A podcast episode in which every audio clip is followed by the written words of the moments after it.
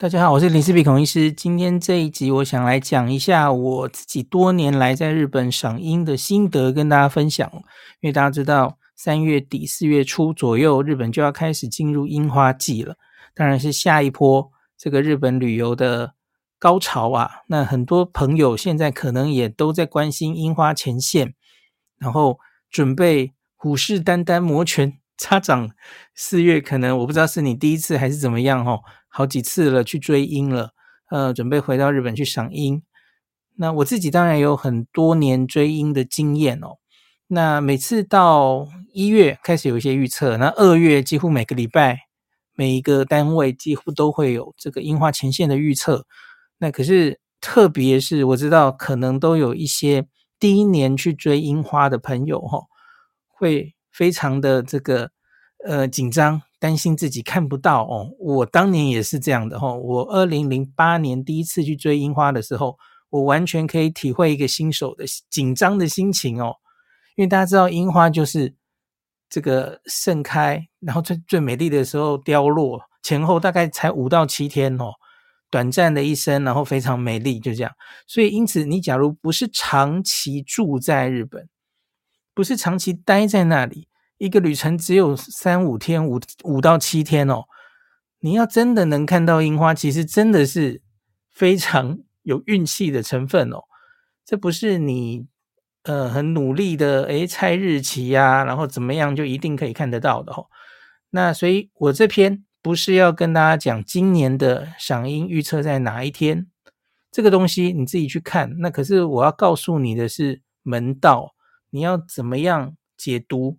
这个樱花前线的数字哦，那今天讲的这个主要的内容都是我多年前写的一篇文章，我后来陆续当然还有更新哦，就是林氏璧的日本赏樱心得。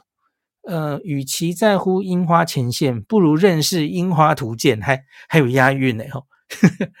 那这篇为主，那当然我针对樱花还有写过一系列的文章，大家都可以参考哦。那这个文章连接我有丢在 Podcast 的说明栏里面，大家也可以去看。好，那我先来讲，如果让我来告诉新的新手一些赏樱的心得哦，我有以下几点是过来人的身份可以跟大家讲。我完全明了，第一次去之前赏樱哦，很可能会患得患失，生怕看不到樱花。我二零零八年压力大到吼，就是回来之后啊，好久都不想看任何赏樱的资讯哦，就真的压力很大哦。我二零零八年那年回想起来，其实是一次就是没有看到最好的状况的樱花，因为已经开花大概五到七天以后了哈，就是樱花都落了哈，樱吹雪，阴地毯这样子哈。后来我才在在二零一几年才终于看到满开的樱花哈。那可以，我来告诉新手一些心得。第一点，樱花没有这么强，说好了，大家都同步一起开了，大概大致是这样，没错。可是你总会找到一个不合群的哦，先早开的、晚开的都有啦哦。其实没有这么神呐，不是真的只有那五到七天可以看哦。同一个地点，它的花况也会有所不同，就算。你遇到还没有开或是已经落下，这个主要多半的人，你来早了或来晚了吼，你还是可以看到某些角度或是某几株开的比较好的啦。所以你放宽心吧吼。像东京这样以染井吉野樱为主的地方哦，虽然说真的好看的时间，也许真的就是那一周左右哦。大家知道看樱花其实是树大便是美啊，这个。一片看过去，大家都开，当然是最漂亮的了哦。那你总是可以找到早开或晚开的几株。好，这是第一个建议。第二个，与其在乎樱花前线，不如认识樱花图鉴呐。你要知道，樱花有很多种啊。樱花前线的预测很容易不准，而且樱花前线其实只是在预测染井吉野樱这种最受欢迎、长久以来。容易栽种、最受欢迎的园艺种，可是樱花可不是只有一种品种啊。另外，樱花开花的时间不重要，满开时间才重要。预测很难准确的原因，就是因为你预测准了开花，可是又如何呢？因为开花之后到满开的时间又是另外一次预测吼，平均大概一个礼拜开，可是问题是你温度比较高的话，它可能五天三天就给你满开了。可是你假如遇到开花之后，天气又冷回去了哦，这在史上已经发生过很多次哦。你可能两三周都没有办法到满开哦，所以这个实在太难预测了哦。所以为什么现在以前呐、啊，每一年春天这个赏樱盛事是日本的官方单位哈气象厅来帮大家做预告的哈，预测樱花什么时候开？那可是后来有一年实在预测的太夸张了哈，太不准了哈，被全国人民骂这样骂到臭头。此后，这个他们就气起来了，他们就不预测了，官方不预测哦。这个天气越来越难以预估。后来这几年都是一些民间的单位在预测哦，主要每年大概都有四个民间的单位。那如果你一定要看到染井吉野，那才觉得看到了樱花，你可能会大失所望哦，因为它其实真的就是短暂哦。那你可以多了解一些染井吉野以外的花，这些花在哪一些景点有哦？大概知道每一个景点开花的顺序，那可能会让你的赏樱游更有收获啊。那这个关西跟关东各自有一个状况哦。以关西来说，关西是最不用担心看不到的哦，因为关西的赏樱景点花种众多，其实前后有大概一个月左右，你应该都有得看哦。在染井吉野开花之前，有一些早开的樱种，早开的垂樱，早开的很大枝的那种，呃，一株很大的那种，啊，像是醍醐似的那种巨樱哦，它都是比染井吉野早开花的。那比染井吉也开完之后，还有红色枝垂樱，比较晚开的樱种。那再晚还有大阪造币局的珍贵樱种，哦，整个关系前后一个月，你几乎都有得看，所以你不要怕抓错日期，你应该几乎都肯定看得到了哦。所以在花种丰富的京都，其实几乎是不用在乎樱樱花前线的。好，那在关东的话，在东京的话就不太一样了哦，因为东京的赏樱景点几乎种的普遍都是染井吉野樱这种最好种的。那它其他的，我刚刚说的那些其他樱花的呃景点就没有这么多，还是有，可是相对没有这么多哈。所以你假如真的错过了染井吉野最盛的时候，你真的能看的地方就有限了哈。所以关东这时候你要做什么？你这时候就是买一张 JR Pass，快跑去关西。我建议你就是这样，因为关系一定还很多哦。假如你错过了单关东主要的染井吉野樱的开放的时间的话。那那时候大概只剩下，呃，你来的比较晚的话，你大概只剩下新宿御苑可以看一些晚开的樱种哦，过过干瘾。可其他地方大概就真的蛮少的了哈、哦。那那时候你往东北找，有人说会往高山上哦，青井泽那边也许可以哦。可是通常你这种抓错时间来的比较晚的时候，大概是发生在四月初哦。那四月初的时候，其实东北还没开了，吼，没有没有那么接的那么好。那所以这时候最好的选择，真的就是往关西跑，吼，给大家一个建议。好，第三个排行程的话，你要怎么排哦？你其实大致排出想看看的这个赏樱点就好了，不用排太完整的行程，因为你这个是需要真的在日本的时候要随时呃临机应变的，哦。看每天的开花的资讯，看天气来决定的哦。保持交通跟行程的弹性是非常重要的。在东京，你也许就是用一个地铁一日券哦，反正到处四通八达。在关西，也许就是 Kansai Through Pass 哦，KTP。那更狠的啊，你就是买一张全国版 JR Pass，住在离新干线车站邻近的旅馆。哪里有花你就往哪里冲啊！呃，这其实也很刺激啦吼。看哪里这个社团的回报，哎，这里有好樱花哦。然后看那里天气好，你就往那冲哦。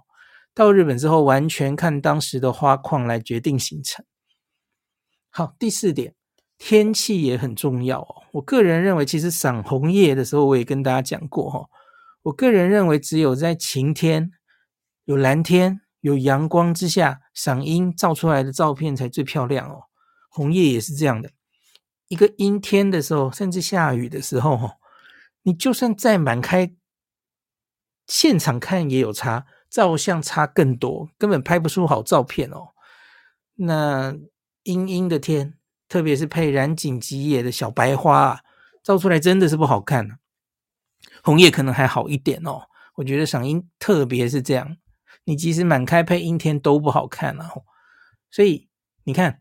满开自己可能就是那五到七天，这五到七天你还要抓天气好，有蓝天哦，这真的是很困难呐、啊。你能有缘看到这个满开在天气好之下的樱花，真的是非常有缘分哦，非常有福分。所以我们在日旅圈常常讨论赏樱的时候，会讲一句话哦：赏樱自有因缘呐、就是你跟樱花有没有缘分啊？真的，一切都是命，不要太执着。这次没看到，下次再来哦。你会一去再去日本的吧？哦，通常啦哦，就是不要那么跟我当年二零零八年第一次去赏樱的时候很执着，然后觉得看不到就很严重哦。没有，没有那么严重哦，总有一年会让你遇到的哦。好，这个四点大概就是我给他的简单简单的忠告。那前面我有讲说，不如认识樱花图鉴，对不对？我觉得这个特别在关西的时候很重要哦，因为那有些人我看他们排关西的行程的时候，完全没有考虑这一点。他把晚开的樱花的景点，比方说平安神宫哦，那个红色枝垂樱，他排在一整个行程的最前面，然后他把早开樱种的醍醐寺排在最后面。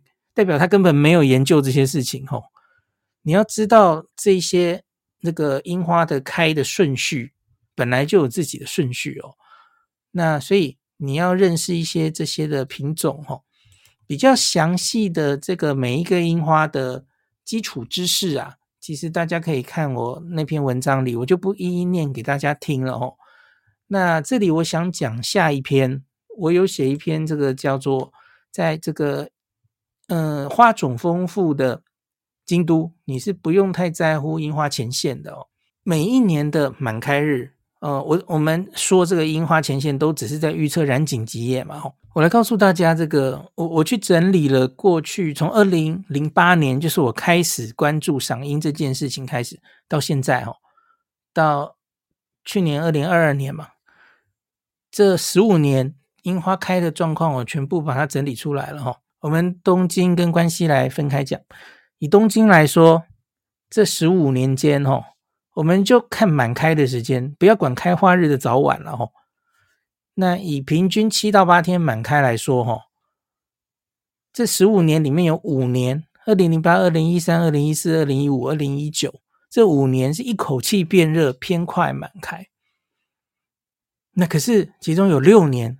二零零九、二零一零、二零一一、二零一二，你看中间连续四年，然后跳到二零一六跟二零一七，这六年都是冷回去而偏慢满开。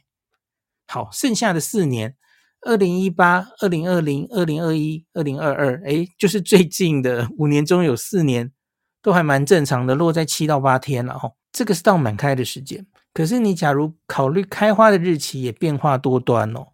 东京的开花日啊。这十五年间，从三月十四号到三月二十八号都有，落在十四天之中哦。最后加总起来，这十五年东京满开的日子落在三月二十二到四月六号，这么宽的区间呢？你看你要怎么猜？十五天之内哦，这十五年内东京满开的日子落在十五天的范围之内哦。那我们当然可以把一些特别早的，像是二零一三年或是二零一八年，就是樱花超早开哈，当特例把它当 outlier 把它去掉哦。那其他的十年东京樱花开始满开的日子，缩小一点范围哦，大概三月二十七到四月六号，好，小了一点了哈。那所以也几乎这就是大家放春假的时候嘛哦。那有六年会落在三月二十九号到四月二号。那满开之后，大概可以撑五天到七天哦。等到它遇到大风、遇到下雨，它就会落下了哦。那可是这个是疫情前的这个十二年吧？可是后来经过三年哦，这个如同二零一三年特别早落，在三月二十二号二号就满开哦。我们这个大家疫情没有去的，二零二零年跟二零二一年竟然又连两年发生超早就满开了哦。这两年就新冠疫情没有什么观光客了哦。可是如果这两年大家都是春假去东京啊，樱花根本就谢光光了，所以你大概就只能去关西了哦。总之啊，你觉得自己到底今年会遇到早开还晚开，真的是非常难预测哦。好，那我们再来讲关西的话，京都的时间我也有分析哦，一样啦吼。这十五年来，京都染井吉野樱满开的日子是落在三月二十六号到四月九号，一样非常的宽哦。那有十二年京都开始满开是落在三月三十到四月七号，那这个是染井吉野，早于这个日子的话哦，大概多半是在三月底，也许三月二十、三月二十二号左右。你就可以看到早开的樱种了哦。你可以在哪里找到它们呢？你可以在非常有名的醍醐寺，你可以在京都御苑北边的近卫底基附近哦，都有早开的枝垂樱，非常漂亮哦。那你假如晚于这个日子来京都的话，那你可以看耐看的红枝垂樱。那红枝垂樱最有名的就是在京都府立植物园外面的半目之道，然后或是。就是刚刚讲的，平常不会开放的京都平安神宫后面的神院，那个神院大概是全世界哦，这个红枝八重红枝垂樱开的种植的最密度最高的地方，真的看得非常非常惊人哦。那假如你的日子，通常这已经落到四月十几号了啦，吼。前面的都开光了，吼，都谢光了，吼，你还有大阪造币局可以看。那假如市区京都都不好了，你还可以往这个山上看哈。樱花跟红叶不一样嘛，哈，它是反过来的。樱花就是从开始热的地方开始开花嘛，所以就是从山下往山上开。那你也可以往奈良去哦，有一个我非常喜欢的奈良吉野山，吉野山就是丰臣秀吉。这个日本会那么爱赏樱，跟丰臣秀吉很有关系哦，他。提倡赏樱的这个等于是活动哦，那他之前到这个奈良的吉野山留下了一目千本这样子的感叹哦，就是一眼看过去满山都是山樱花这样子，非常非常漂亮。那那里有下千本、中千本、上千本，就是从山下到山上，所以光光是吉野山本身，它大概就是前后接近一个月都有樱花可以看，只是它是在山下。山腰或是山上的差别哈，所以大家真的是不用担心看不到这样子哈。好，那关西赏樱这个开花的是有顺序的哈。那这我刚刚说它开花的日期荣获每一年可能会差距很大，那可是呢，它开花的顺序大抵是一样的。我只能说大抵哈，因为你知道植物。这种事情哦，它不一定那个生物规律会这么准。那你我们我去找了一些资料了哈，它开花的顺序大概是这样的哦。那最早开的就是早开系的枝垂樱哈，シダレザクラ，然后再来就是最大宗的染井吉野樱哈，ソメイヨシノ。那再来是山樱花哈，ヤマザクラ。那个我刚刚说的那个奈良吉野山上。 它其实是原生种哦，你看吉野山染井吉野樱是一个原异种哈、哦，那人去就是交配做出来的原异种，那可是野生的樱花哦，其实就是最原始的，在山上就会长的，它就ヤマザクラ山樱花。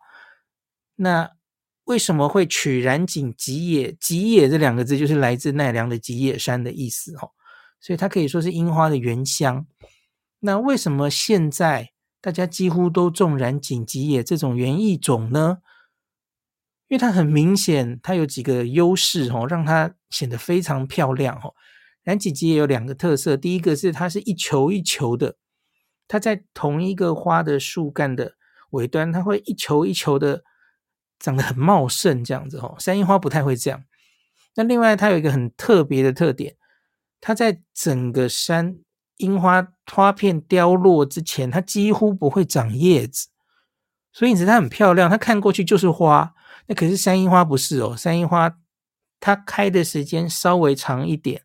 可是它在开花时，同时它就会把叶子长出来，所以你就会看到有花的颜色，可是也有叶子长出来，那就觉得相对没有这么好看哦。那这是为什么染井吉野樱这个这么受欢迎的原因。好，那再来就是八重红枝垂樱吼，雅埃贝尼西达的，诶，是这样念吗？好像。对不起，好像念错了啊，剪掉。好，那这个八重红之垂之后，就是最后的一些园艺种了，像是在这个大阪的造币局会看到非常多名字很有趣的各式各样的园艺种哦，像什么杨贵妃什么的，哦，关山这样子的。那这种园艺种，其实在新宿御苑，你看着它的那个樱花的开花地图也有很多哦。那只是它密度当然没有大阪造币局这么密了吼。好，大概的开花顺序是这样，可是你当然也要考虑那个景点所在地的高度跟平均气温。比方说山上的樱花当然就会比较晚开吼。好，那再来像是我以我就抓出来了，我刚刚说的这个顺序是这样。那我再举一年的例子来跟大家讲这个。大概会是怎么分布的哦？每年的日期变化很大，可是满开的顺序通常还蛮准的哦。我们就以二零一零年这个当年的气象厅公布啊，樱花的染井吉野的标本木是四月一号愚人节满开，哦，四月一号。那可是我们来看，实际上各种樱花花种它满开的时间是什么？来，最早的金珠御苑的细樱，还有平野神社的葵樱，哈、哦，都是早开系的，三月二十一号就满开了。你看，在染井吉野满开的前十一天，它就满开了，哈、哦。再来，奇缘白川早开的枝垂樱，三月二十三。醍醐寺很重要的三宝院现身灵院灵宝馆的枝垂樱，哦，三月二十六号满开。圆山之源的大枝垂樱怪物哦，四月二号满开。那最大宗的染井吉野，像是多半的大家知道哲学之道、清水寺等等，到处都是了哈。四月三号满开，它跟标本木还是有一点差距哈。那长照皇寺的九重樱，四月八号满开。那刚刚讲的红之垂哦，像是在圆古院、平安神宫、二条城、半木之道。京都御苑的红之垂樱哦，注意，京都御苑是早开晚开系的垂樱都有哦，所以它也是可以看很久、哦。这个红之垂当年是四月十号才满开，你看晚了染井节九天哦。那最后非常以这个晚开系的樱花景点出名的仁和寺，仁和寺的御世樱哦，四月十二号。所以你看，从三月二十一到四月十二号。接近三周，你什么时候去都有得看啦、那你最幸运的人呐、啊，大概就是这一年。以这一年来说，因为我觉得大家最想看的，其实应该还是染井吉野跟这个红枝垂哦。那在染井吉野还没有落下之前，然后红枝垂刚开始的时候，大概那一年就是在四月八号左右哦。那那个时期去的人，就是可以看到。很大量的染井吉野，也许已经开始樱吹雪，变成樱地毯，然后红枝垂樱满开给你看，这是四月八号，当年是最棒的时机，这样子哈。好，那当年的大阪造币局是四月十四号到四月二十号开放，所以我跟你讲啊，就是一整个月啊，三月二十一到四月二十号全部都有得看啊，只是看多看少的问题。那再来，当年的吉野山又是怎么样呢？哦。吉野山的下千本，就是最下面的山下开始开花哦。四月五号，这个山樱花哈，好像比吉野樱晚一点了哈。汉染井吉野开花的日期差不多，可是比平地晚两天，很正常嘛哈。山上终究比较冷。那当年的中签本是四月七号满开，上千本四月十号满开，最后最山顶的奥千本四月十四号满开。好，大家听完了，假如你是要去关西赏樱的人，有没有心头比较安定了哈？你怎样都有得看了哈。那假如在东京看到啊，什么都在地上了哈，往关西去哦，你一定有东西可以看的哈。好，那所以我刚刚讲了这么多东西，回头来，当年二零一零年樱花前线告诉你，京都的标本木三月十九号开花，四月一号后来才满开，哦，这个情报很重要吗？完全不重要，哦，总之你就是到了那里的时候，哦，你知道大概开到你，比方说你到了那里，你就发现这个。樱花情报告诉你说，这个醍醐寺哦，醍醐寺已经过了最盛的时候了。那可是染井吉也开始开了，那你就知道你大概是落在这个开花顺序，染井吉也已经开始，前面的花已经谢了的时候，你就不要去看那些早开系的枝垂樱了哦。那那个时候也许红枝垂樱还没来，你就先排染井吉也的景点。那等到行程的后面几天，你再把红枝垂樱排进来。那就完成你的很完美的一个赏樱之旅。那这次没有看到的呢？哦，比方说你就觉得，哎，这次来都是看染井吉野红之垂，我没有看到它满开。那下次你安排关西景点，明年啊，你就故意晚一点来哦，我相信你就有机会看到了哦。好，那今天这集就跟大家讲一下我多年来的赏樱心得，希望大家今年去赏樱的朋友都可以有所收获。没有看到也不用压力太大哦，樱花年复一年，一期一会哦，会一直在那里等着你的。那今天就讲到这里。说到这个，我今年还没有决定要不要去赏樱诶，可能会吧，因为我觉得接下来的旅客只会越来越多哦。以这五年来说，今年赏樱的人肯定接下来应该是越来越多的哦。我我猜中国人大概那个时候还没有放太多进来，所以今年真的是要把握最后时间。而且日本不是五月八号要传染病降级哦？那我觉得那时候我们台湾也在考虑脱口罩的事嘛，吼。呃，我觉得有一些朋友可能还在观望，对不对？说什么疫情没稳定，不敢出国什么的。可是我觉得，假如以去日本来说，我还建议你这个时候赶快去，在五月八号开放之前去。怎么说呢？因为五月八号开放之后，搞不好日本路上就很多人没戴口罩了。那你是不是现在去一下比较心安呢？对啊，反正反而是抓这个时机去比较好。信奇老师问我，北海道的春假指南也有樱花没有？北海道最冷嘛，樱花是从基本上从南边开到北边。日本的红叶前线是从北到南，哦，第一个红叶。红叶是从冷的开始变红嘛，所以红叶前线是从冷的地方到暖的地方，从北海道开始。可是樱花前线是从暖的地方到冷的地方，所以北海道是最后一个开樱花的地方，应该是落在五月了哈。所以春假的时候是北海道是不会有樱花的，它就是一路往北这样子哦。我还没有看过北海道的樱花耶，东北我有看过，我我很喜欢东北的樱花。东北有好多那种樱花妖怪哦，就是自己一本樱就在那个一个平原上，我觉得超棒。因为因为我看染井吉也有点看腻了哦，讲这种话好像好很讨打哦。假如你终于有一年遇到了满开哦，你其实会觉得染井吉也好像看久了就是那样，然后就有点看腻。可是你最后就会觉得哦，那种一本樱哦，跟着风景配在一起。特别好看，这样子哈。有人问大阪市区有推荐的赏樱景点，当然有啊。最重要的就是大阪城哦，大阪城。然后我记得万博公园也非常不错哦。大阪市区大概就是这两个最有名。感谢您收听今天的林氏璧孔医师的新冠病毒讨论会。如果你觉得这个节目对你有帮助，喜欢的话，欢迎你推荐给你身边的朋友，或是在 Apple Podcast 上面留下评价，后也可以留言哦，五星好像每天都可以留哦。希望大家当我的种子教师，推广正确的新冠卫教，以科学防疫，不要只以恐惧防疫。行有余力的话，欢迎您赞助林氏璧孔医师喝杯咖啡，让我可以在这个纷乱的时代继续分享知识。